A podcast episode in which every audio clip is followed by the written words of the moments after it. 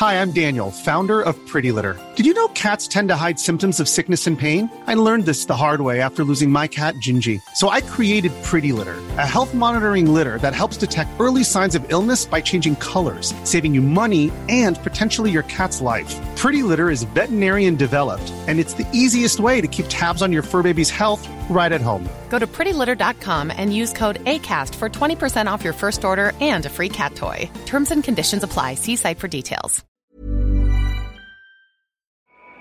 Hold. Here it comes.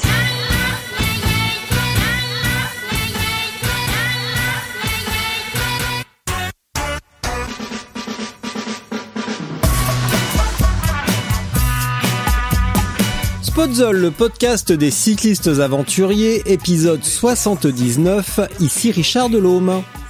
Aujourd'hui, je discute avec Camille Defer. Camille vient juste de boucler la Gravel Trobrez et venant du raid, ce fut pour elle une aventure mémorable. Nous revenons sur tous les grands classiques d'une telle épreuve, préparation, état d'esprit, pensée positive, dépassement de soi, etc. Mais avant de lancer l'épisode, j'aimerais vous parler d'un truc. Nous venons de lancer une page Patreon où vous pouvez maintenant soutenir Spotzol en devenant contributeur. Alors ça veut dire quoi devenir contributeur via Patreon? Cela signifie que vous avez le choix entre trois abonnements mensuels allant de 6 à 20 euros. À 20 euros, vous avez accès à nos ressources, des sessions questions-réponses mensuelles et des contenus exclusifs. Le site et le podcast restent gratuits, mais tout cela demande beaucoup de temps, d'énergie et aussi d'argent pour héberger cela sur différentes plateformes. Voilà pourquoi nous avons besoin de vous. Vous avez maintenant la possibilité de nous soutenir pour assurer la pérennité de ces ressources uniques en France dans le gravel et le bikepacking. Tout cela évidemment sans engagement de durée et vous pouvez cesser à tout moment. Je vous encourage donc à aller visiter notre page Patreon dont le lien se trouve dans les notes du podcast mais également sur tous nos réseaux. Cela étant dit, sans plus attendre, Camille Defer. Tu m'entends? Hey, je t'entends, ça va? Oh Oui, ça va. Est-ce que tu m'entends Parce que je suis en voiture? Et du coup, si jamais c'est galère, je m'arrête et, et si Ah, ça mais- passe pas bien, tu me dis. Ah mais peu cher, je t'entends tellement bien. Peu cher. Yo, je suis prête à raccrocher si on se moque de mon accent. On dit pas peu cher chez nous. Bon alors dis-moi, tu es en voiture? Bon alors déjà bonjour. Comment ça va? Bonjour. Bonjour Ben, Camille. ça va et toi? Ça va, ça va très très bien, comme tu peux t'en douter. Euh, Dis-moi Camille, si tu es en voiture, euh, est-ce indiscret de te demander où tu, étais, tu, étais- tu te diriges? Eh ben, c'est un peu indiscret, mais je vais pouvoir y répondre. Euh, je vais en Ardèche. Je suis en route et qui sont à, à côté de Vallon-Pont d'Arc. Et Alors coup, juste, moi, on a, Camille, on a été coupé en fait. Là avec le téléphone, ça Aïe, coupe aïe, aïe. euh, un peu. Est-ce que tu peux reprendre euh, à euh, je vais, euh, c'est un peu indiscret, etc. euh, S'il te plaît? Ouais, je te disais, ben ouais, c'est un peu indiscret, mais je vais y répondre. Je pars à Vallon-Pont d'Arc en Ardèche parce que ce week-end, il y a les championnats de France de raid auxquels je participe. Mhm. Et euh, et ben comme j'avais pas envie euh, d'y aller euh, au dernier moment, ben je, je suis partie plus tôt euh, pour aller profiter de des châtaignes ardéchoises, des sangliers et de la forêt pour me balader. Et savourer toutes les merveilles que nous offre la nature. Voilà. Euh, comment te sens-tu? Parce que, sauf erreur de ma part, tu as fini la Gravel Trobrez il environ deux semaines. Comment euh, On va revenir sur ton parcours athlétique plus tard, mais là on va faire de l'instantané sur euh, comment tu te sens maintenant tout de suite. Euh, donc du coup, en deux semaines, comment tu as géré euh, bah, les émotions avec cette nouvelle aventure que fut la Gravel Trobrez, euh, la récupération physique et morale, avant de te, réembarquer dans les France de raid ben, j'ai la chance d'être en vacances. du coup, j'ai géré la fatigue de la meilleure des manières à me reposer, faire des siestes, Et vraiment, euh, en fait, pour moi, ce qui est dur quand on fait une aventure euh, comme euh, celle que j'ai vécue, où tu es pendant une semaine un petit peu coupé de tout, ce qui est dur, c'est à la brutalité du, du retour à, à la vie normale. Et là, du coup, ben, j'avais décidé de rester en Bretagne pour justement éviter de, un retour trop brutal. Et donc, pendant une semaine, je me suis promenée, j'ai, pris l'air, euh, j'ai pas du tout fait de vélo, ni de sport en fait. Euh, J'ai mangé, dormi et, et, et je me suis aérée à l'esprit. Ouais. Et, euh, et du coup, ben, ça va, parce qu'en plus, ben, j'avais pas du tout de, de blessure après la gravelle, donc c'est juste de la fatigue. Donc là, je sens que je suis encore un peu fatiguée. Je suis allée faire euh, deux footings euh, ce week-end et pour vérifier que je savais encore courir. Et, puis voilà, de toute façon, 15 jours, euh, ça sert à rien de penser à un entraînement quelconque. Il faut plutôt penser à la, à la récupération pour euh, faire un maximum de jus pour, pour l'échéance qui va suivre en fait. Est-ce que là tu te sens plus fatigué physiquement? Tu dis que tu es encore un petit peu fatigué, encore un petit peu fatigué euh, physiquement ou c'est plus moralement où tu, traînes un peu les pieds pour y aller? Euh, je sais pas trop. Ouais, je pense que c'est plutôt euh, moralement parce que ça être plutôt la flemme, tu vois, d'aller me dire ah, je vais aller courir euh, et en fait je me dis dans ma tête ah ben j'ai la flemme. Mais euh, mais je sais très bien qu'à partir du moment où je vais avoir un dossard et que je serai avec les copains, parce que du coup on est en équipe de quatre, ouais, ça va ça va partir tout seul, ça va être chouette. Ça va peut-être te sortir, t'es es, peut-être un peu dans une sorte de torpeur, euh, de récup en fait, ou euh, tu sais dans un faux rythme où t'as l'impression de, on a l'impression de jamais vraiment récupérer, d'être toujours fatigué, mais qu'on retrouve les copains Ouais. et le dossard, ça y est quoi. Ah Oui, voilà, c'est ça. En fait, j'ai l'impression d'être un peu molle. bon, euh, si je dors un peu plus, c'est pas grave. Si je je fais pas mon sortie du jour, c'est pas grave. Je suis un peu dans cette optique-là en, me- en me disant que je récupère. Du coup, c'est un petit peu... euh, ouais, ça... Ça fait à double tranchant un peu parce qu'on a tendance à apprécier le canapé euh, plus que d'habitude, on va dire. Ouais. Ça fait du bien le canapé, hein, d'être chez soi et de rien faire, de regarder la pluie tomber, de bouffer. C'est cool. Ouais, J'adore- ouais, ah, j'adore ça. Moi, j'a- j'adore. Dans la semaine après une grosse épreuve où, tu as faim tout le temps, euh, quelle que soit l'heure euh, de la journée, et, et tu manges, et, et c'est cool. Mm, ouais, ouais. Euh, c'est quoi les... à 4 heures du matin euh, la semaine dernière euh, par mon estomac qui me demandait d'aller manger. Ah, Et euh, je me dis, ah bah là, je suis en semaine d'après-course, c'est clair. C'est marrant.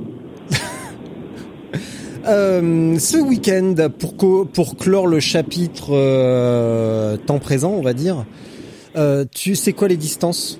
C'est quoi le format d'un championnat de France de raid? Parce que là, je suis totalement novice en la matière. Euh, alors, euh, là, pour ce week-end, ça va être, c'est souvent ça un format de, de deux jours, Mm. avec euh, c'est deux jours à étapes, c'est-à-dire que t'es pas en non-stop.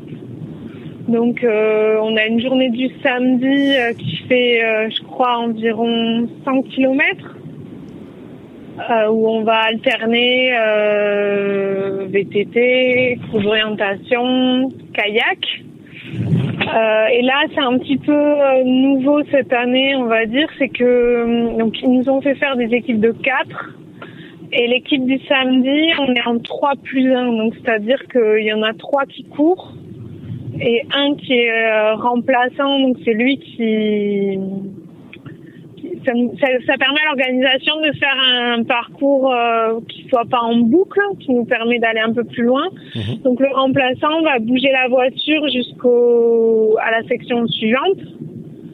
Et, euh, et du coup, il va remplacer. Donc pendant que nous, par exemple, on va courir, le remplaçant il ramène la voiture et, euh, et puis après on part à vélo. Et donc il y en a un de l'équipe qui switch et qui, et, qui s'arrête. Donc c'est un format un peu bizarre où on n'est pas en course toute la journée. Donc euh, c'est c'est assez violent parce que ben t'es à fond tout le temps en fait. Même si t'as des petites plages où tu peux te reposer. Donc ça ce sera le samedi. Et euh, le dimanche, euh, donc c'est un petit peu plus court. Ça part à 5 heures du matin, je crois.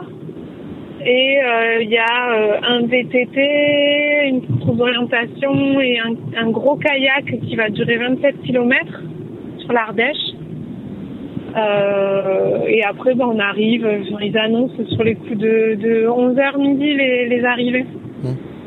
Donc euh, voilà, en fait, c'est comme un forme un peu de triathlon, on va dire le raid, c'est-à-dire que c'est du sport enchaîné, euh, multisport, euh, on enchaîne euh, différentes activités. Euh, mais il n'y a pas vraiment de règles euh, prédéfinies comme en triathlon, c'est l'organisateur qui, qui met en place euh, ces règles euh, à lui, on va dire. D'accord. Pour résumer. Euh, vous partez pour quel, avec quel objectif en tête?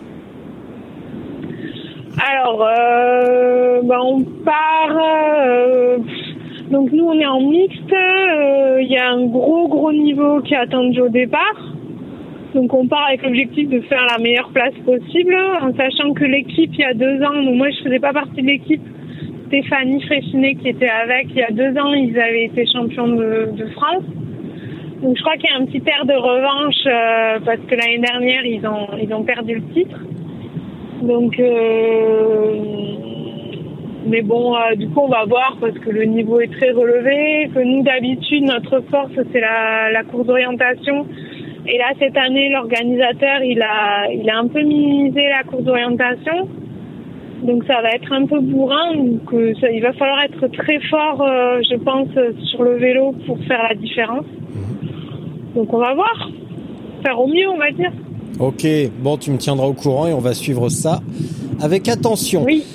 Euh, cela étant dit, Camille Defer, enchanté, qui es-tu, que fais-tu, euh, bah, d'où viens-tu du coup? Enchantée, donc euh, je suis Camille Defer, j'ai 27 ans et euh, je suis prof de PS.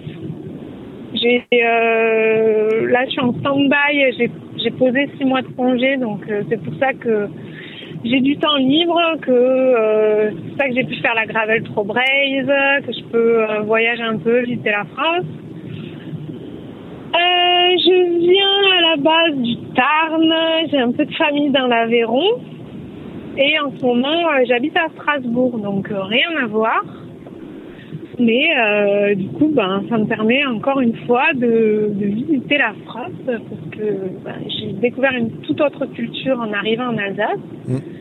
Donc voilà.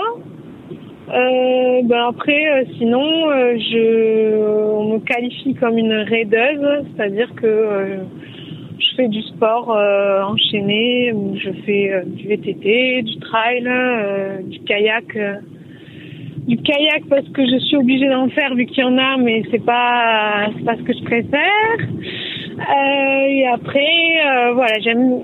En fait, euh, je suis un peu une éternelle insatisfaite, donc.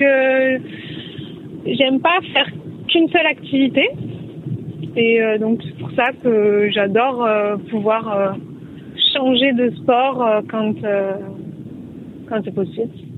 Et euh, c'est ce qui me plaît dans dans tous les sports nature de par bah, la richesse de ce qui nous, nous procure et le fait que ben il y a des fois non avec un vélo tu peux pas passer par là, il faut y être à pied et et voilà, ça change et on s'ennuie jamais. C'est ça qui, qui m'intéresse.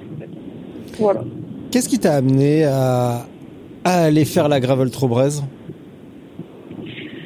Alors, eh ben, en fait, euh, du coup, j'avais posé des congés euh, parce qu'à la base, on devait faire les championnats du monde de raid euh, au Paraguay, mais le Covid, on a décidé autrement. Donc, je me suis retrouvée au mois de septembre. Euh, et je pouvais plus aller faire euh, mon premier initial euh, en Amérique du Sud. Et euh, sur Facebook, je vois que Patrick Lamar partage 15 jours avant qu'il va faire ça.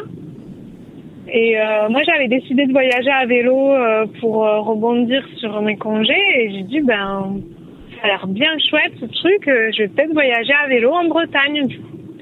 Donc 15 jours avant, je me dis, c'est peut-être un petit peu osé.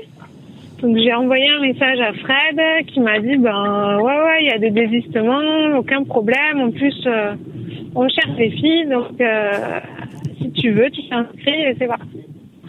Donc, euh, du coup, j'ai pas réfléchi. J'ai directement le soir même tout validé l'inscription pour pas me faire des nœuds au cerveau. Le lendemain matin, j'étais en train de boire mon café et me dire mais qu'est-ce que t'as fait? Là, il faut que tu trouves un billet de train, il faut que tu t'organises, machin. Et mais bon, au final, euh, j'étais trop contente euh, d'avoir fait ça là au dernier moment. Trop chouette. Parce que finalement, tu n'avais euh, jamais fait de trucs en autonomie, uniquement à vélo. Comme tu l'as dit tout à l'heure, ce que tu aimes, c'est changer régulièrement d'activité. Et là, tu t'embarquais sur une semaine de vélo, uniquement de vélo, euh, en terre bretonne. Euh, comment tu as appréhendé cette, euh, cette, bah, cet inconnu finalement?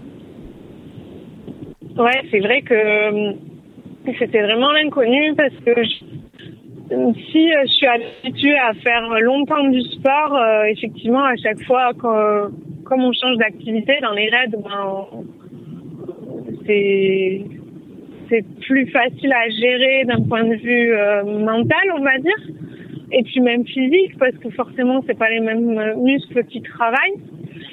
Donc euh, là, c'est vrai que je me suis dit bon, ben ça va être euh, bien l'inconnu, d'être toujours sur le vélo, et j'ai appréhendé euh, plus l'aspect euh, des blessures qui peuvent apparaître euh, tendineuses, ou j'avais peur d'avoir mal aux fesses aussi.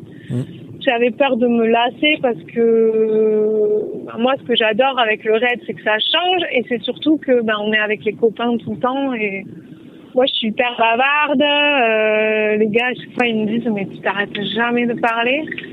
Et là, je me suis dit, mais euh, ça, ça me fait peur.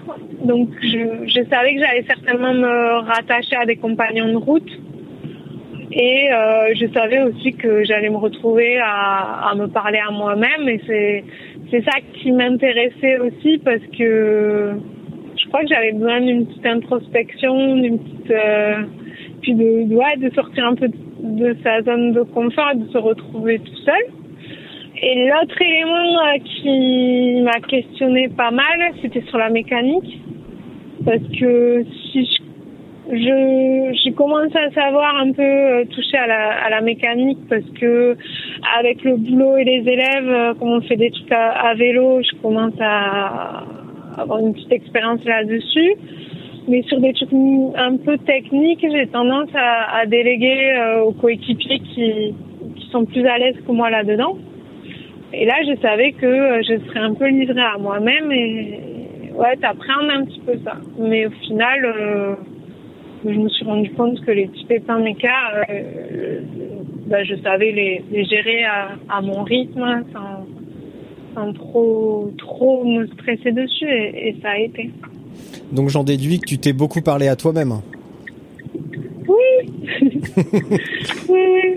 Et Au tu bout dis- d'un moment, quand euh, j'étais toute seule, je me rendais compte que je me faisais la conversation, que je me répondais à moi-même, Oh. euh, que je chantais, euh, je chantais euh, toute seule et que ouais, mais c'est- c'était marrant. Je me suis dit, mais s'il y a quelqu'un qui m'écoute, tu vas se dire, mais elle est complètement frapadingue celle-là.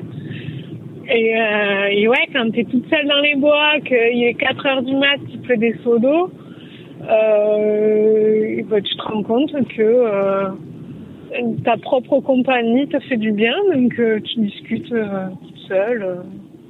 Ou bien quand je vois les chasseurs qui me font peur parce que je n'ai pas envie qu'ils me tirent dessus, bah, je me parle à moi-même, je me raconte des histoires. Et, et ça passe bien. Et puis on est toujours d'accord. C'est ça qui est fantastique. Il y a personne pour nous contredire. Ça c'est vraiment cool. Bah ouais, c'est ça. Tu peux dire ce que tu veux. euh, euh, tout le monde est d'accord avec toi. euh, tu peux avoir un, une conversation politique, euh, ben c'est trop facile, personne euh, ne dira le contraire. À l'aise. Je pense que le seul pendant le parcours qui n'a pas été d'accord avec toi, c'est notre ami François. François de Angers qui a souffert le martyr. Est-ce que tu peux me raconter un petit peu cet épisode dans la forêt? Alors en plus, franchement, il n'y a pas de bol, mais un, un, incident pareil qui se passe dans la forêt de Brocéliande, je trouve ça trop euh, trop fantastique pour ne pas le raconter. Euh, Est-ce que tu peux me rappeler ce, cet épisode magique de la forêt de Brocéliande? Ouais, je pense que c'est un, un, épisode qui restera dans, dans les annales euh, autant pour moi que pour François. Surtout pour, plus pour François d'après ce qu'il m'a dit. Ben, en fait, euh, on avait fait un petit bout de chemin le matin ensemble euh, parce que j'étais, je l'avais un peu rattrapé. Il, il, avait fait de la réparation sur ses chambres à air. Et euh, on fait un sur ses chambres pendant... Sur ses chambres. Non mais.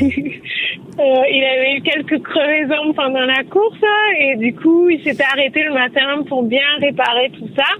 Et moi j'arrive à ce moment-là et je, je récupère François et je m'accroche à son short on va dire parce que j'étais à un moment où j'avais bien froid et ça faisait longtemps que j'étais toute seule. Je me dis allez hop je vais je vais suivre François et je me rends compte qu'il va dix fois plus vite que moi. Donc je me mets un peu la mine pendant une heure et demie à essayer de relancer quand il relance pour me réchauffer. Et au bout d'un moment, je lui dis bon écoute, euh, euh, vas-y, euh, continue tout seul parce que là moi je, je vais exploser en vol. euh, donc prends ton rythme et m'attends pas. Donc c'est ce qu'il fait, il, il, part. Et je sais pas, une demi-heure plus tard, donc là je croise Fred qui me dit bon tu rentres dans la forêt de Brocéliande, je te te, euh, je te dis adieu. Je te préviens, euh, là, les premiers, ils ont mis euh, deux heures pour faire 20 km. Donc là, tu te dis, bon, les premiers, ils ont mis deux heures pour faire 20 km. Moi, je vais mettre deux heures et demie, trois heures. Ok, alors là, j'y vais en disant, c'est pas grave, ça va être le chantier de l'année, mais on y va. Et là, je récupère euh, François en marche, qui venait en sens inverse à ma, à ma rencontre. Et en fait, il avait plus de GPS, euh, le GPS euh, qui avait rendu l'âme. Et donc, il me dit, ben, je suis contente de te voir arriver là, euh, je vais devoir te suivre parce que j'ai plus de GPS. Je dis ok, mais du coup, sans problème. Par contre, ben, forcément, il faudra que tu ailles à mon rythme parce que on a compris que j'allais pas aller au tien. Et euh, il me dit, bah oui, pas de souci. Et là, on s'engage là-dedans. Et donc, je lui dis, bon, euh, je te préviens, Fred m'a dit qu'on allait avoir un gros chantier là-dedans. Ah bon, et tout. Et, et donc, c'est parti, on part. Et là, je sais pas, au bout d'une demi-heure, je commence à avoir des galères sur son pédalier qui passait plus. Et donc, je sens qu'il était un peu ronchon. Donc, euh, je lui propose, je dis, allez, mange, un, mange un truc. Ça va être un chantier. Donc là, il faut, il faut qu'on y aille, euh, qu'on qu y aille en étant en forme. Donc, euh, je lui donne du pain et tout pour qu'il mange un bout. Et en fait, euh, bah, pendant deux heures et demie, j'ai j'ai essayé de faire tout pour pour le faire relativiser parce que ben ouais, il me disait que d'un point de vue mental, il avait encore du boulot. Et c'est vrai que moi, avec les rêves et les, toutes les galères que j'ai déjà rencontrées, j'ai tendance à me dire bon, euh, c'est pas grave, ça va passer. Dans deux heures, euh, dans deux heures, ça ira mieux.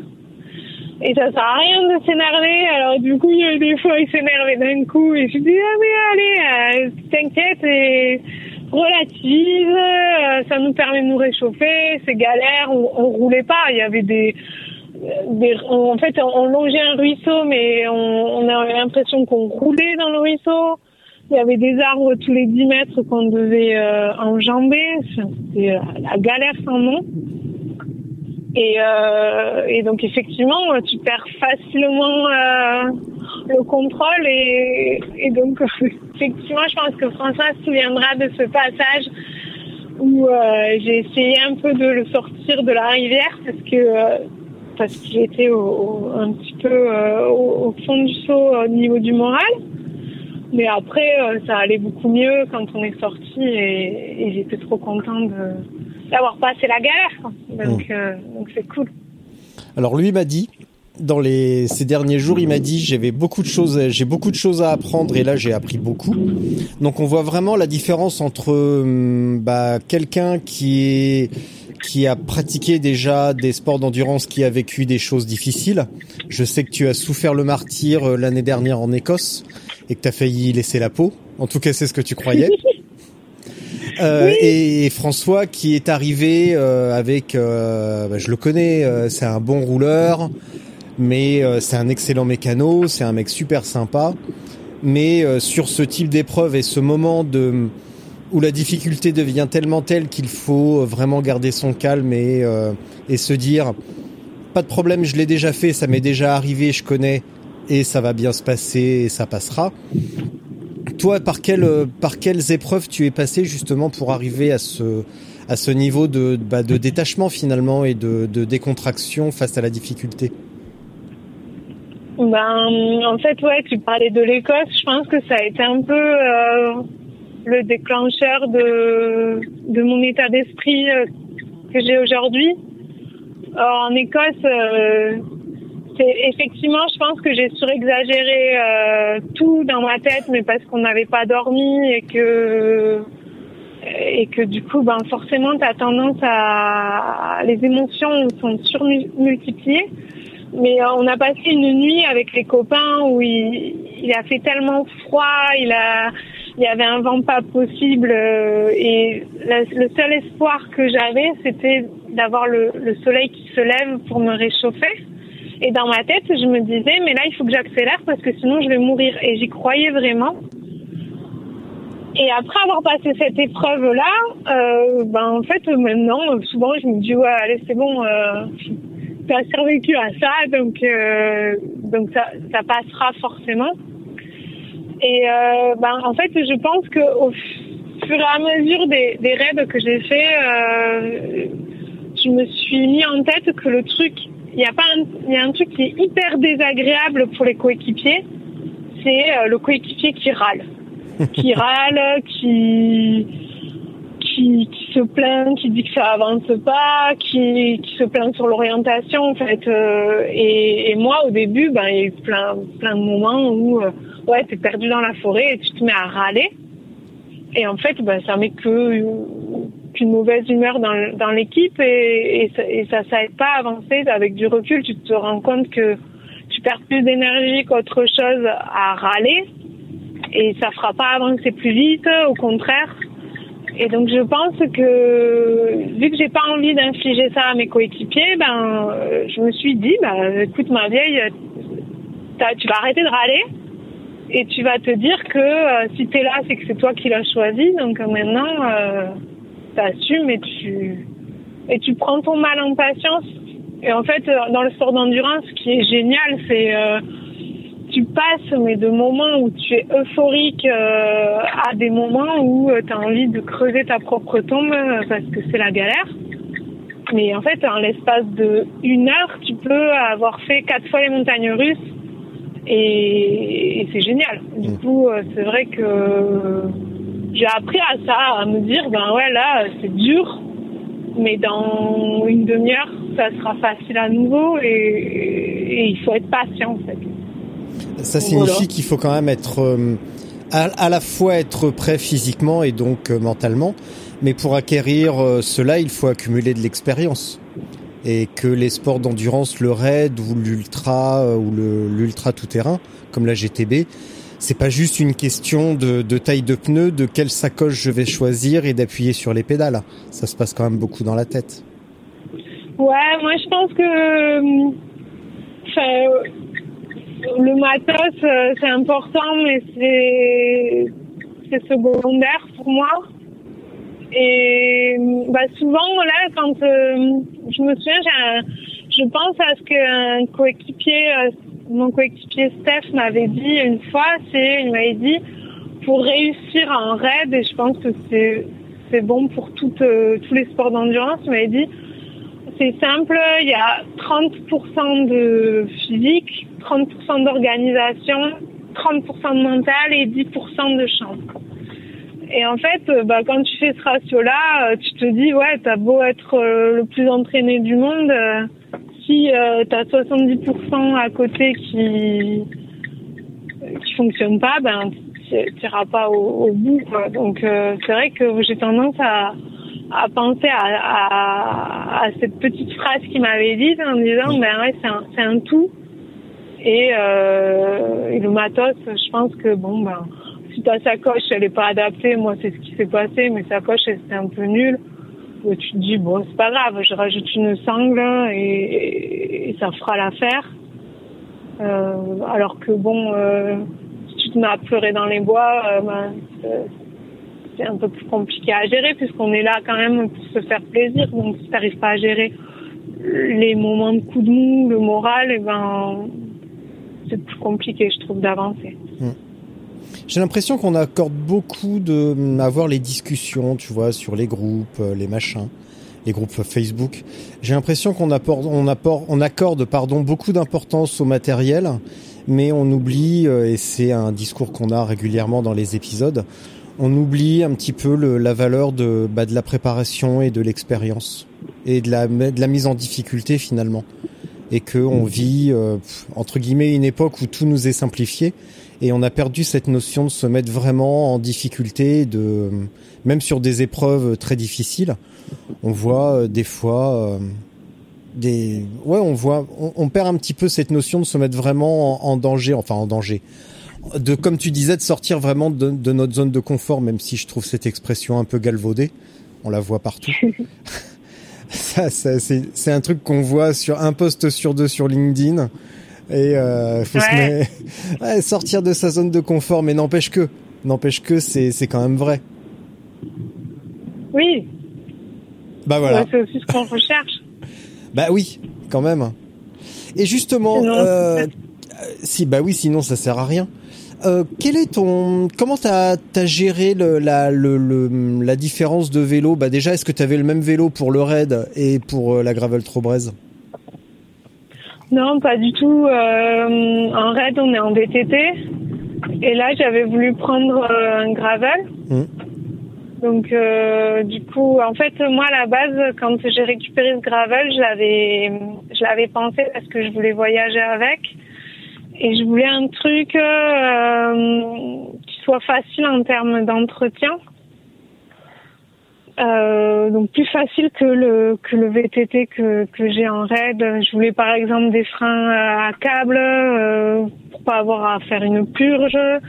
Je voulais je voulais euh, ouais des, des des normes un peu euh, ben, Un vélo normes plus, que tu plus trouves un peu rustique. partout, quoi. Ouais, voilà. Et euh, c'est vrai que je voulais aussi être sur de l'acier parce que c'est plus confortable que le carbone. Donc euh, du coup, j'étais partie sur un, un peu sur un vélo nouveau que que j'avais rodé euh, que pendant le mois de septembre. Et, euh, et donc effectivement, j'ai longtemps hésité avant de partir entre prendre mon, vieux VTT euh, que je connais depuis 5 ans et je sais que ma position dessus est parfaite ou euh, ce gravel là et au final j'ai dit bon allez euh, il l'a tracé en gravel je vais y aller avec et au final j'ai pas regretté du tout parce que ce vélo il est, super confortable et j'ai j'ai pas eu mal au dos j'ai pas eu mal aux fesses j'étais bien Alors soyons précis jusqu'au bout. C'est quoi ce vélo? J'ai un Genesis croix de fer. Hmm. Et du coup, ben, il est en acier. J'avais mis des, des roues en 650 pour pouvoir y mettre des pneus un peu plus larges. Ouais.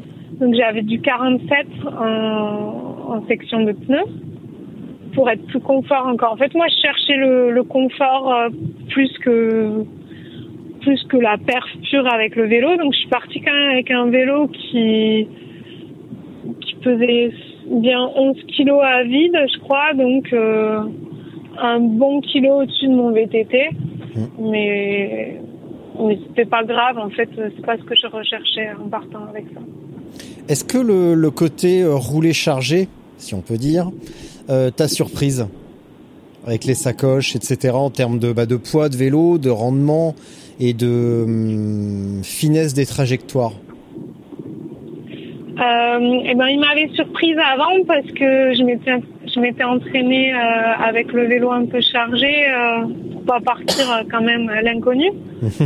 Euh, ce qui m'avait surpris, ouais, c'est la comment le, le vélo répond quand tu veux relancer, euh, quand tu quand tu veux, euh, ouais, tourner. Enfin, c'est, il faut. vra- J'avais vraiment compris qu'il fallait que j'équilibre le poids sur mon vélo, pas mettre trop à l'arrière parce que sinon tu chasses. euh, faire attention à l'avant aussi pour pouvoir quand même garder une certaine euh, maniabilité. Euh, donc là, j'avais travaillé là-dessus. Par contre, là où j'ai été surprise, c'est sur le, le rapport que j'avais pris en sur ma cassette et tout, et que j'ai vite regretté parce que j'avais trop de braquets. Ouais. Euh, et donc euh, j'ai fait le changement euh, au bout de, de deux jours au, au CP2. J'ai fait le changement pour Comment avoir un, un braquet plus facile. Comment tu as fait ça? Eh ben, écoute, euh, j'ai eu euh, de la chance. euh, donc déjà, le CP2, c'était un magasin de vélo. C'était Trego Ride. Eh oui. Trego oui. Ride. Mm. Donc du coup, je m'étais mise en tête que j'allais lui acheter une cassette. Et en fait, quand j'ai discuté de ça avec Samuel, avec qui j'étais en compagnonnage de route, il me dit bah écoute, moi ma cassette, elle est trop grosse. il avait un rapport beaucoup plus facile en termes de braquet. Et donc il m'a dit si tu veux au magasin de vélo, on fait juste l'échange de cassettes.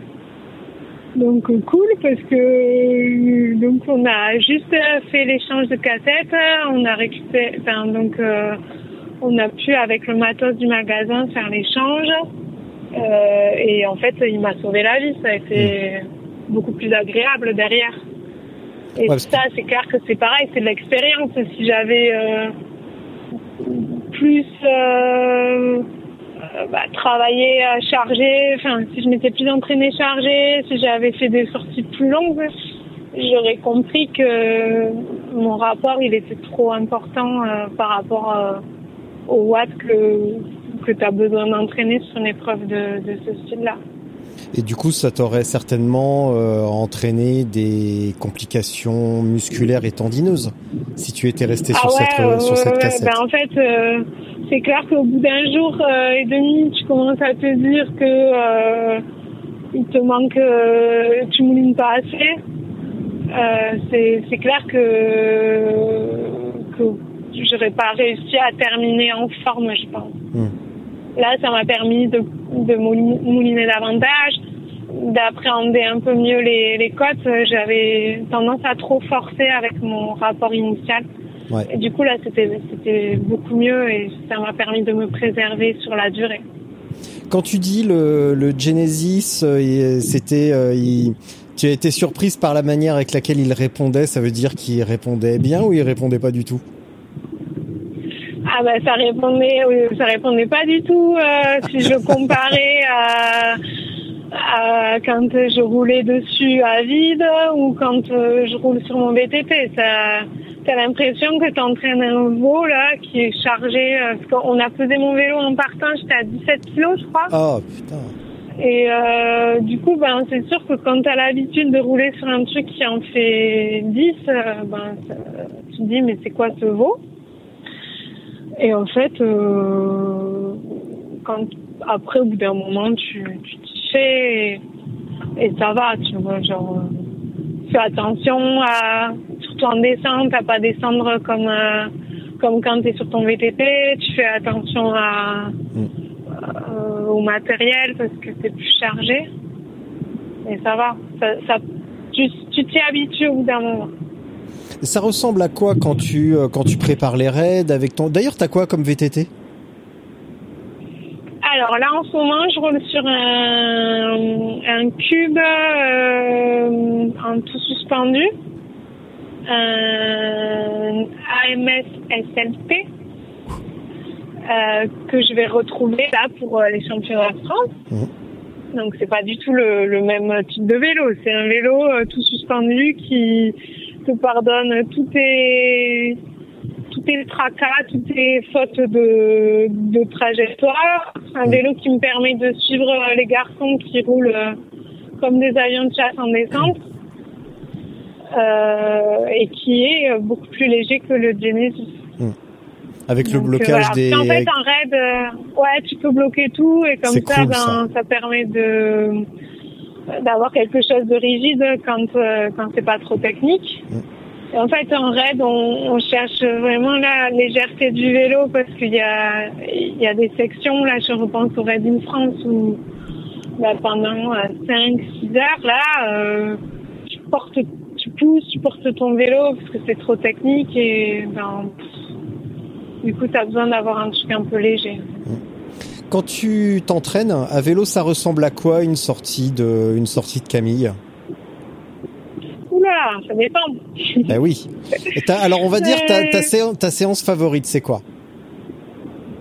Alors, à vélo, ma séance favorite, c'est quand euh, euh, je pars euh, pour faire une belle boucle euh, pendant longtemps. En fait, euh, je me suis rendu compte que j'aimais pas du tout le fractionner ou les trucs comme ça. Et qu'au final, euh, ça me sert pas à grand chose sur le, la longue distance. Donc ouais, moi j'a- j'adore euh, partir avec le vélo et découvrir des des nouveaux endroits et faire des, des longues heures euh, de selle. Voilà, Donc euh, a- une séance euh, euh, que j'adore, c'est euh, quand il fait euh, il fait beau, euh, il y a des il y a beaucoup de dénivelé et euh, et on s'ennuie pas parce que euh, ça monte, ça descend et, et voilà. Après que ça soit en vélo de route sur des petites routes ou à VTT sur des beaux sentiers, euh, je prends je prends du plaisir à, à le faire. En plus là en Alsace, t'es gâté niveau terrain quand même. Ouais, franchement, quand il fait beau. euh, c'est chouette les Vosges euh, pour faire euh, du, du vélo. euh. Donc là, j'ai pas eu l'occasion en Alsace de faire du gravel, euh, mais je pense que ça s'y prête tout à fait parce qu'il y a vraiment des petits sentiers pas trop techniques. Mm. Et euh, donc j'ai hâte de, de m'y retrouver là pour, pour aller tester ça euh, et, et voir ce que ça donne. Mais c'est vrai que autant à VTT qu'en vélo de route euh, sur des petites routes euh, dans les Vosges, il y y a de quoi faire, c'est clair. Bah à Mais il faut Stras- qu'il fasse beau. Ah oui, alors ça c'est un problème. hein. Oui. Euh, je te l'avais dit à Strasbourg, tu pourras te rapprocher de, de Guillaume Schaeffer, qui est un mec super sympa, qui est l'organisateur de la Japanese Odyssey. Euh, Oui, tu m'avais dit, ouais. Une super épreuve sur route donc euh, au Japon euh, de 2000 km. Et également dans les Vosges, il y a, bah, il aurait dû y avoir cette année le, mais tu connais le, donc il y a le Xterra euh, au lac de je sais plus quoi. de euh, Longemer, oui, mais je l'ai fait deux ans déjà. Euh, et il cette année, il aurait dû y avoir la Schlitte Gravel. Le gravel, ouais, et, euh, gravel, oui. et c'est vraiment vraiment dommage. Je, je regrette que ça n'ait pas eu lieu et, euh, et c'est vraiment un beau un beau territoire.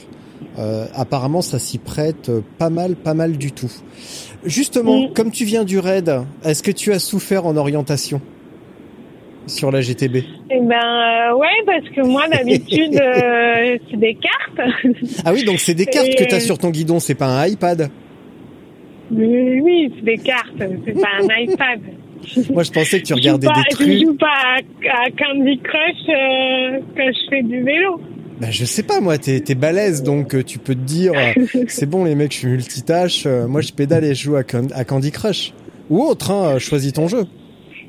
Non, ouais, ouais, en fait, on a le porte-carte et, et on, on roule euh, avec des cartes. Alors moi, c'est vrai que dans l'équipe, euh, bah, il y a les- des gars, des super orienteurs, donc j'ai tendance à être en second à l'orientation. Mais c'est vrai que euh, on a l'habitude de rouler euh, avec des cartes et, et on et le GPS. Moi, je l'ai, en fait, on me l'a prêté une semaine avant la Gravel Pro Braze et donc je l'ai essayé deux fois sur la voie verte. Et j'ai peaufiné mon truc euh, avant de partir, mais c'est vrai que c'était la nouveauté de gérer les batteries, de faire attention à ce qu'ils prennent pas la flotte. Et, et c'est vrai qu'il y a eu deux, trois fois où j'ai été un peu en galère, quand notamment j'ai pété mon câble parce que j'ai bourriné dessus. ou que je me suis retrouvée avec le signal GPS et que tu me mettais en plein milieu de la mer. Et là, il pleut des seaux d'eau, tu sais pas qu'est-ce que tu peux faire, où aller et tout. Donc, c'est qu'il y a des fois, je dis, mais ouais, la carte, c'est quand même un peu plus fiable parce que bah, il n'y a pas de batterie. Mais bon, euh, je me suis faite et c'est vrai que bon, j'allais pas partir avec 1200 km de carte sur mon vélo, ça aurait été un peu compliqué à gérer, mmh. même si Fred me l'a proposé. mais Fred, il a que des euh, mauvaises idées, lui. De toute façon, euh, enfin, tu le sais, on peut pas se blairer, donc il te l'a dit la semaine dernière au téléphone. oui, il me l'a dit, il m'a dit de te faire un gros bisou.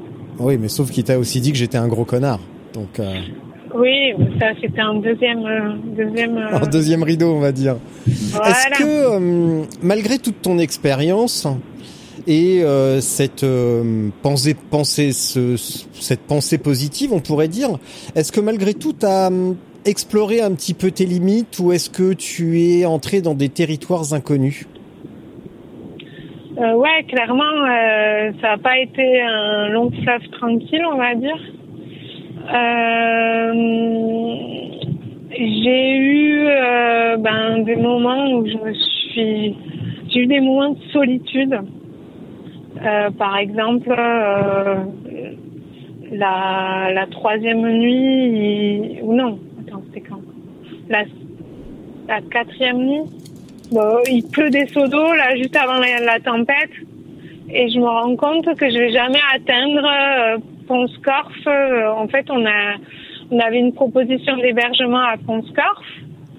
Et euh, je me rends compte euh, que ben il est 21h, je suis cramée, il pleut des seaux d'eau et il me reste encore 10 km de forêt, pas possible, mon GPS il bug. Et là, je me retrouve en me disant mais je suis toute seule, j'ai froid et j'ai eu peur. J'ai eu des moments où j'ai eu peur et ça, ça m'était jamais trop arrivé parce que ben en fait, c'est d'habitude, je suis jamais seule. Comme je disais, j'ai toujours mes coéquipiers. Et là, je me suis retrouvée, ouais, toute seule à me dire, oh là là, ben, j'ai, j'ai, je, il, faut pas que je panique, il faut que j'y arrive, mais euh, je suis toute seule. Et euh, donc ça, ça m'est arrivé quelques fois, et donc ça, c'était l'inconnu. Mais donc, comme je te disais tout à l'heure, je me mets à me parler à moi-même, à me rassurer, à me dire, allez, Camille, tu vas y arriver. Et, euh, et bon, bah, écoute, euh, j'ai survécu, donc euh, j'ai trouvé des gens qui m'ont hébergé, c'était trop génial. Donc voilà. Oui, c'est vrai que tu as fait du porte-à-porte en plus. Ouais, j'ai fait du porte-à-porte. Moi, je suis allée sonner chez des gens. Tu vendais des encyclopédies, en fait, c'est ça? Bah, je sais pas si ça a été très efficace de vendre des encyclopédies en étant aussi mouillé que ça. Ça valait mieux pas que j'ai des encyclopédies avec moi, on va dire.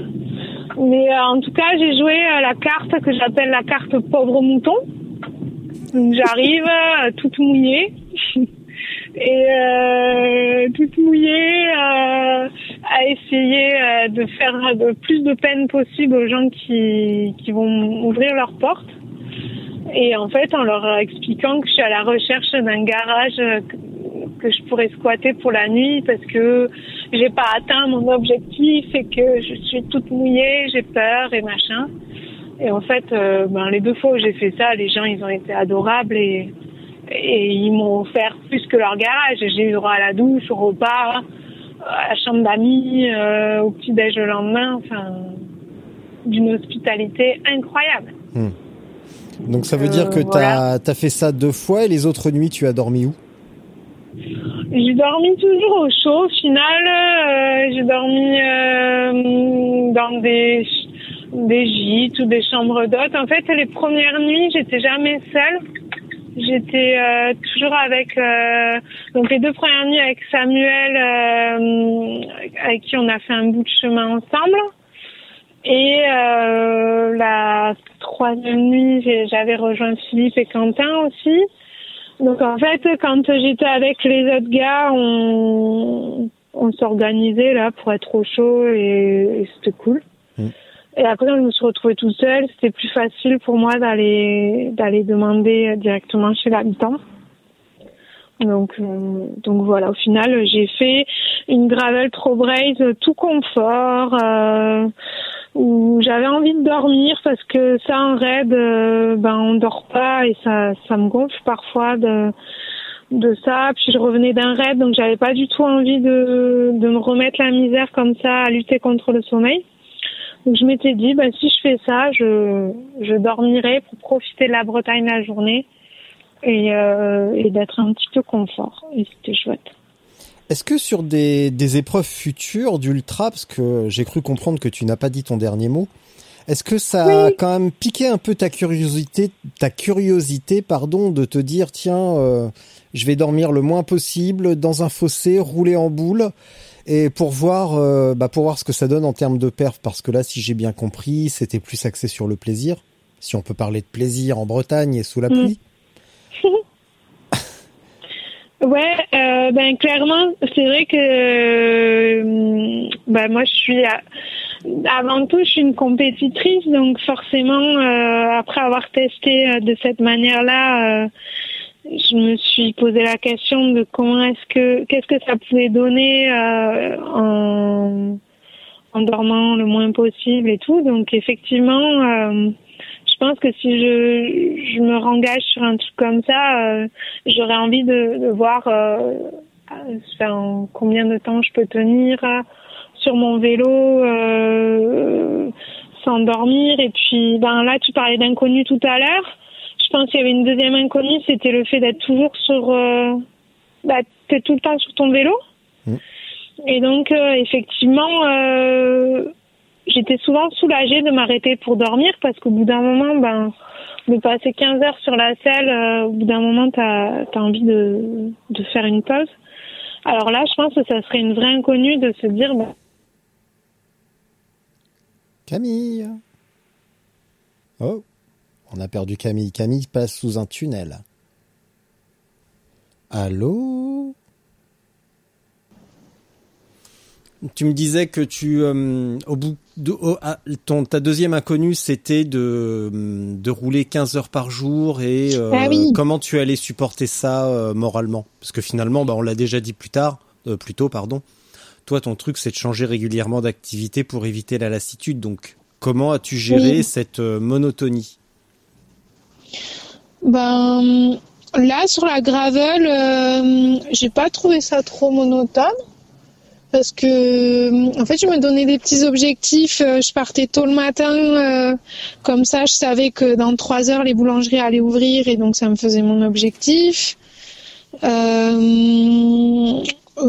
je me faisais des petits objectifs de tranche de trois heures à peu près. Donc ça allait. Et puis les paysages changent tellement, le terrain qui parfois c'est technique, donc ça demande d'être concentré. Euh, D'autres c'est un petit peu plus long quand c'est des pistes cyclables, des trucs comme ça. Et donc là, ben, je me mettais à chanter, je je discutais avec les, les camarades de route euh, quand j'en avais. Et, euh, et donc au final, euh, c'est bien passé. Même si les derniers jours, j'ai vu qu'il y avait des moments où j'en avais marre quand il flottait depuis euh, 15 heures là. Mmh. Et, euh, et donc je voyais que ma moyenne, elle baissait. Il y a eu des moments où je m'engueulais parce que parce que je me rends compte, je roule à 12 km heure alors que je pourrais rouler à 20. Et il suffit de baisser de trois vitesses et, c'est autant facile, mais c'est juste que bah, tu te mets dans un faux rythme et t'oublies qu'il faut rouler. Alors Ouais. du coup, il y avait des, des fois où, ouais, où tu te rends compte que tu n'avances pas et, et donc tu perds du temps. Mm. Mais ça va. Le fait de se dire le soir que j'allais euh, me poser, c'est vrai que ça m'aidait aussi. Est-ce que la gravel trop braise est accessible aux tout venants Non, laisse-moi reformuler. Sous quelles conditions la gravel trop braise est accessible? Plus exactement. Euh, Alors, moi, je pense qu'elle est accessible à à tout euh, cycliste euh, pratique. Enfin, alors comment on va dire?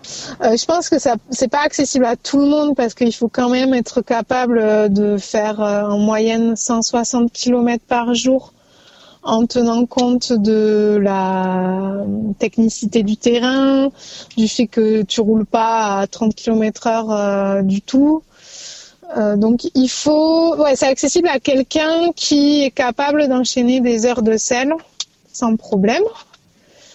Euh, et qui euh, c'est un minimum euh, voilà préparé.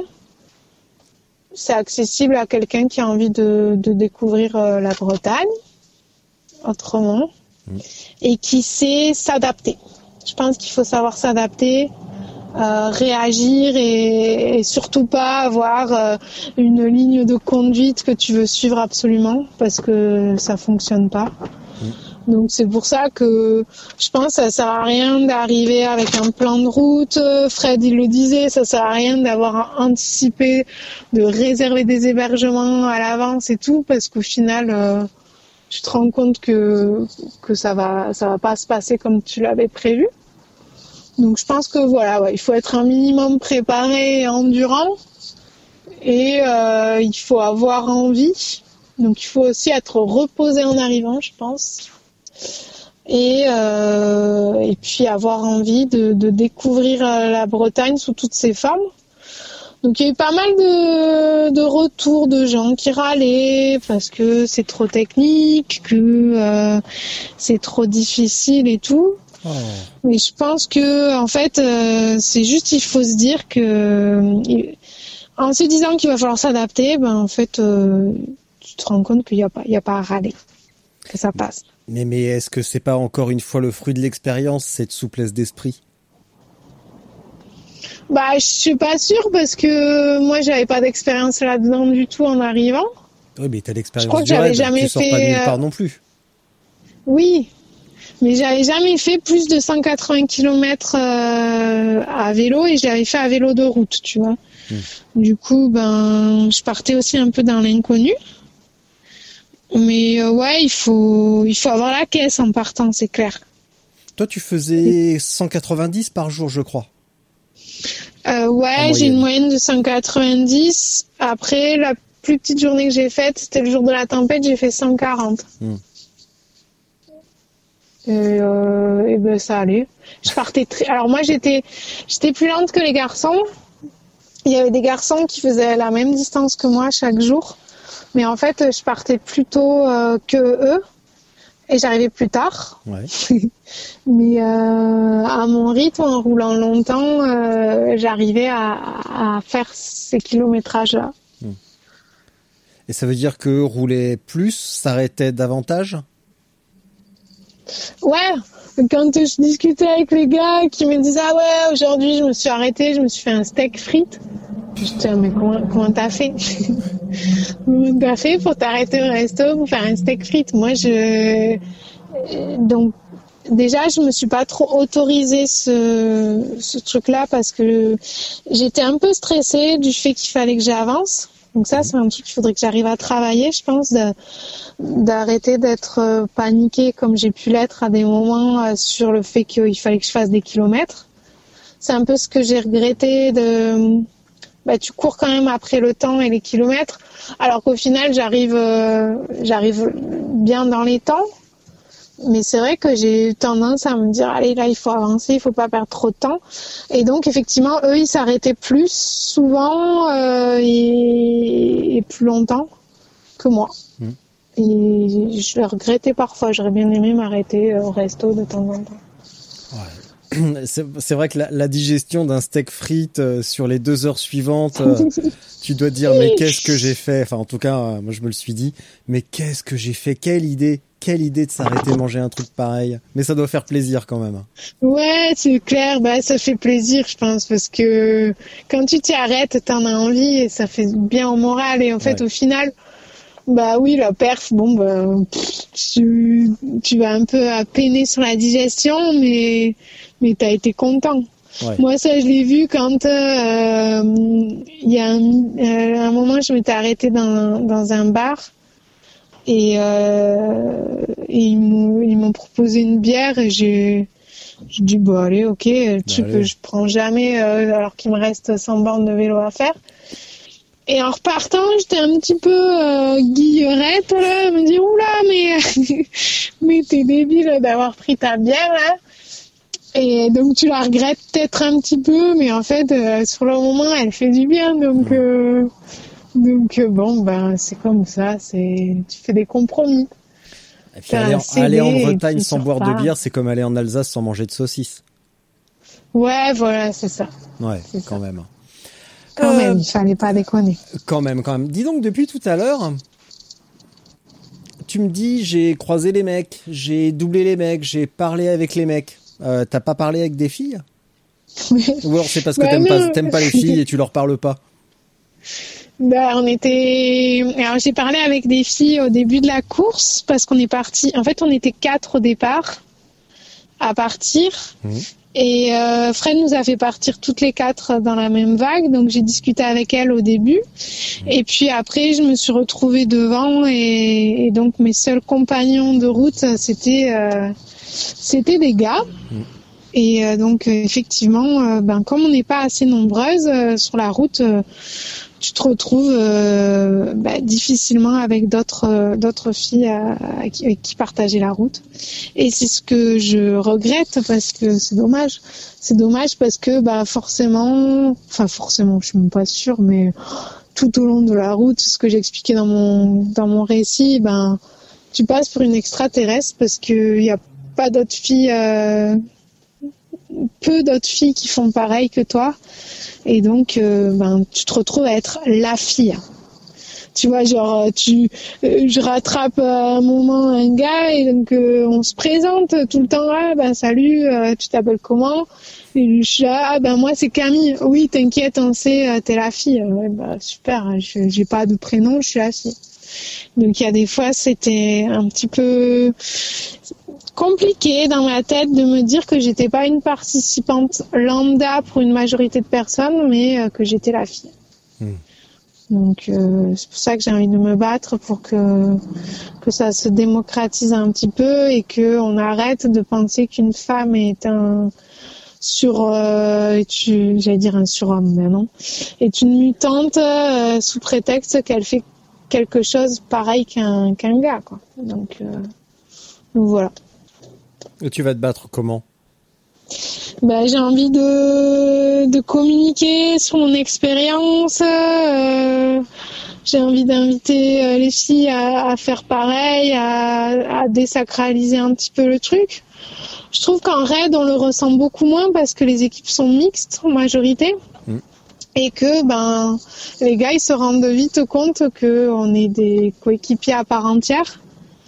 Et, donc on le ressent beaucoup moins cette idée d'être euh, d'être traité différemment, d'être différente. En fait, euh, on est quelqu'un d'équipe. Et c'est vrai que dans les sports euh, cyclistes à part entière, ben c'est il y a encore du boulot là-dessus. Et, c'est vrai que moi, ça m'est arrivé dix fois pendant la Gravel Trail Race là, des anonymes au bord de la route qui me voient passer et qui vont dire oh mais c'est une femme quel courage! Et donc t'as envie de t'arrêter et de leur rouler dessus? Qu'est-ce que les gens Euh, peuvent être putain, cons? mais, euh, mais mais ça veut dire quoi? C'est il faudrait que je, je roule comment? Qu'est-ce qui fait? Alors c'est souvent ce que je dis c'est est-ce que le fait d'avoir des testicules apporte du courage? Est-ce que euh, qu'est- qu'est-ce qui se passe quoi? Et donc effectivement, ce sont des petites euh, réflexions comme ça qui partent d'un bon sentiment, mais euh, qui derrière continuent à véhiculer des stéréotypes à la con, quoi. Enfin, donc euh, voilà, c'est On en a parlé l'autre fois, même là, c'est des gens au bord de la route et ça part, et comme tu le dis, ça part pas d'une mauvaise intention, bien au contraire. Mais même dans le milieu vélo, quand une Ah oui. l'année l'année dernière, enfin je te l'ai dit, quand l'année dernière Fiona Kolbringer a gagné la TCR, même les gens qui sont qui suivent ces épreuves-là, qui sont à fond dedans, disaient ah c'est vachement bien, c'est une fille. Bah oui, non, non. C'est une fille qui gagne. Bah oui, mais non. Qu'est-ce qu'on en a à foutre euh, sur une épreuve comme la TCR C'est l'intelligence qui prime. C'est pas, euh, c'est c'est c'est pas autre chose. Et... Mais en fait, le, moi je pense que le fait que ça soit une fille qui gagne, c'est bien pour montrer que ben fille ou garçon, euh, tu peux euh, perfer, euh, voilà. Mais il faut pas que ça soit étonnant en fait. C'est ça le problème. Bah, sur ce le type d'épreuve, ça n'a rien, ça, ça rien bah d'étonnant sur ce type d'épreuve. Donc, euh... ben, ça, ça c'est clair et puis bah ça étonne encore euh, trop de monde là. Ben pareil hein, sur la sur la GTB, il y a eu des participants qui m'ont dit euh, ah je suis épatée de voir que que t'en es là avec nous et enfin je suis à dire bah je suis autant épatée euh, de toi qui est là avec nous puisque ben c'est pareil on est au même niveau quoi. Bah, oui. mais c'est encore euh, compliqué euh, avec ça. Et puis c'est même tu vois le fait de se faire héberger chez l'habitant il y a des moi je dis je sors ma carte pauvre mouton et d'autres gars qui vont qui m'ont dit ah ben non tu sors la carte de la fille. T'es la fille bah non, euh, mon avis, euh, que tu sois un gars, une fille, euh, t'es es un cycliste, tu sonnes chez quelqu'un, euh, t'as pas l'air méchant, tu te fais héberger et c'est tout. Donc euh, ouais. j'espère que c'est pas parce que je suis la fille que euh, j'ai réussi à me faire héberger. Euh, moi, je sors la carte petit mouton euh, autant que je peux. Euh, des... Pourtant, on n'a pas, euh, pourtant, on a, on a, on n'a pas grand chose en commun à part la couleur des cheveux, peut-être. Mais, euh, mais ça marche hein, quand, quand tu montres que t'es pas un danger. les gens sont oui. pas idiots, les gens sont pas cons quand même, même en Bretagne. mais oui, non, mais ça c'est clair de tous Donc, les cas. je pense j'ai l'impression que c'est plus de la timidité ou ou une sorte de fierté mal placée, mais euh, non, non, au contraire, faut, il faut en jouer. Euh, T'arrives arsouillé de la tête aux pieds avec une sale tronche, ah bah il faut en jouer. C'est à ce moment-là qu'il faut se faire héberger, qu'il faut se faire inviter à bouffer. Oui, voilà, c'est ça. C'est et je pense que moi, clairement, si je refais un truc comme ça, euh, soit dormir à l'arrache, pourquoi pas, mais sinon. Euh, je voudrais sonner chez les gens tous les soirs, quoi, parce mmh. que ça a été. Alors oui, tu dors moins parce que forcément les gens ils sont curieux, mais euh, tu, tu fais des rencontres euh, extraordinaires là. Ils étaient trop contents de d'avoir un quelqu'un de bizarre chez eux, à se demander mais qu'est-ce qu'elle fait, pourquoi elle fait ça? Il y a une tempête dehors.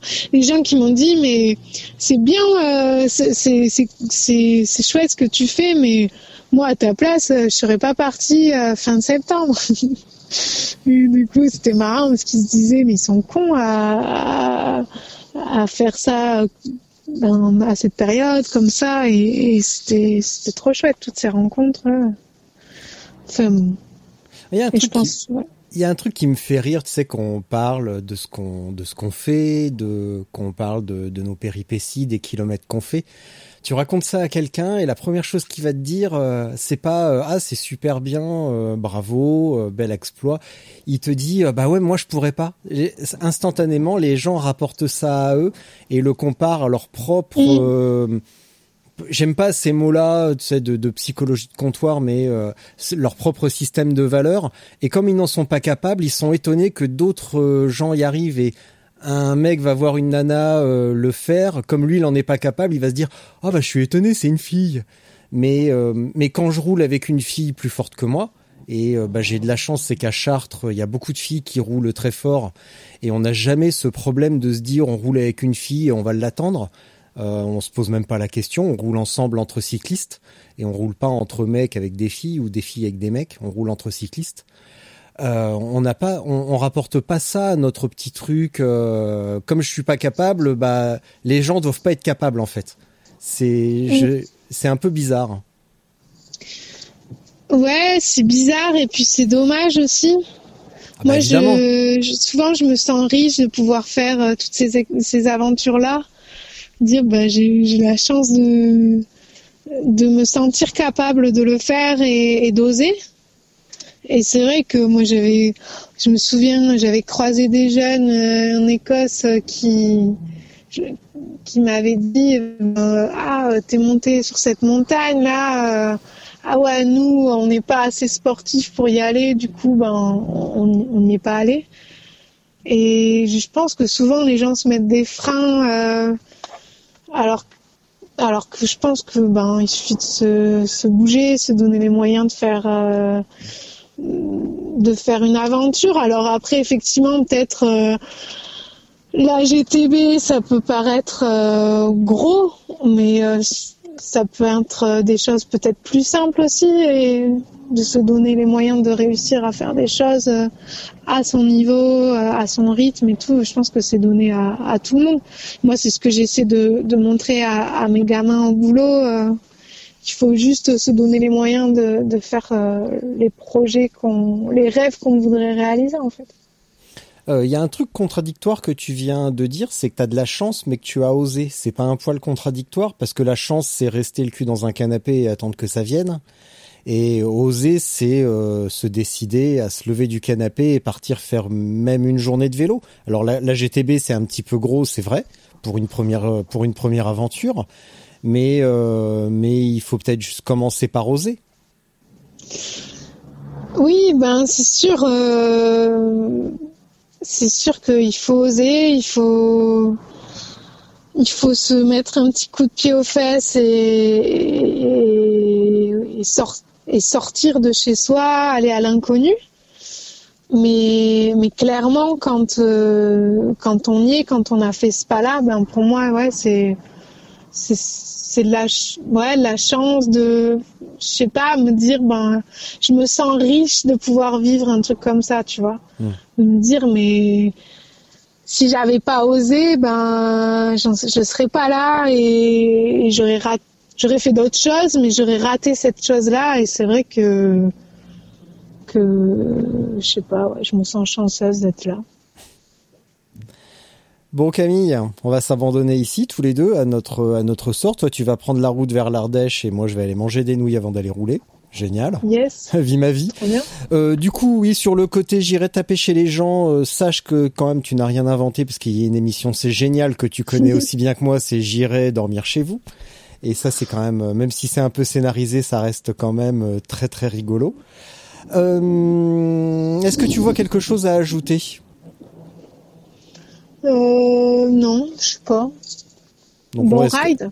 Est-ce qu'on peut conclure sur bon un ride. ouais Est-ce qu'on peut conclure sur un euh, bougez-vous le cul Ouais. Et arrêtez de vous et arrêtez de vous poser des questions.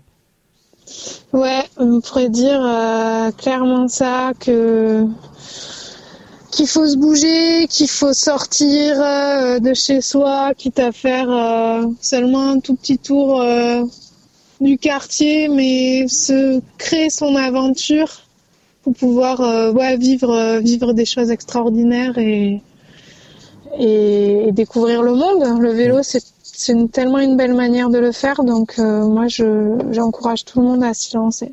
Mm. Eh bien Camille, merci. Euh, bonne chance pour euh, ce week-end. Je vais t'abandonner pour la minute de solitude dont tu es euh, parfaitement familière. Merci encore. Bonne chance. Et puis à très bientôt sur le vélo. Oui, à bientôt. à bientôt Camille. Salut. Salut. Bonne, bonne, chance pour ta minute de solitude. Oh, C'est clair, je sais même pas ce que je vais dire. Mais, mais t'as un instant pour y réfléchir. Allez, bonne chance. Ok. J'ai une minute pour réfléchir à ma minute de la solitude. Euh, Qu'est-ce que je pourrais bien dire? Bah, Si je continue sur euh, Bougez-vous les fesses, euh, on en était tout à l'heure à parler euh, des gens qui osent pas euh, se lancer dans une aventure comme ça, soit parce qu'ils croient qu'ils sont pas capables, soit parce que parce que ce sont des filles et que on a tendance à dire à penser que c'est un truc de mutant, euh, voilà. Moi, je pense que voilà, il faut il faut oser dans la vie, il faut se, se bouger, se motiver avec des copains pour pouvoir rouler. Là, moi, écouté des trucs de de gens qui à 40 balais euh, avaient jamais fait de vélo et s'y sont lancés et au bout de trois ans étaient sur euh, des trucs d'ultra endurance. Je pense qu'il n'y a pas d'âge pour démarrer. Y a, il suffit de voilà, de se donner les moyens, de de se bouger. On est dans une société où on a tendance à trop rester derrière son écran, à rêver par procuration.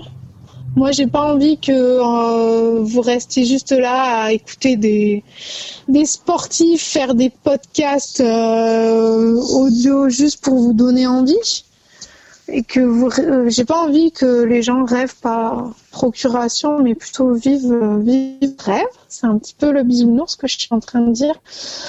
Mais au lieu de voilà vous écoutez les podcasts ça vous donne envie et ben après derrière lancez-vous faites-vous votre propre aventure.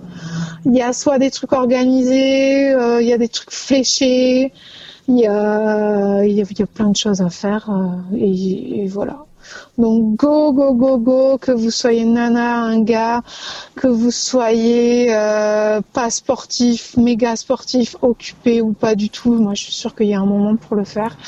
Et ça commence par lever les fesses de son canapé. Voilà, c'était ma petite minute qui a dû durer 4 minutes, mais c'est pas grave. Je vous fais des bisous et puis prenez soin de vous sur votre vélo. Allez, bisous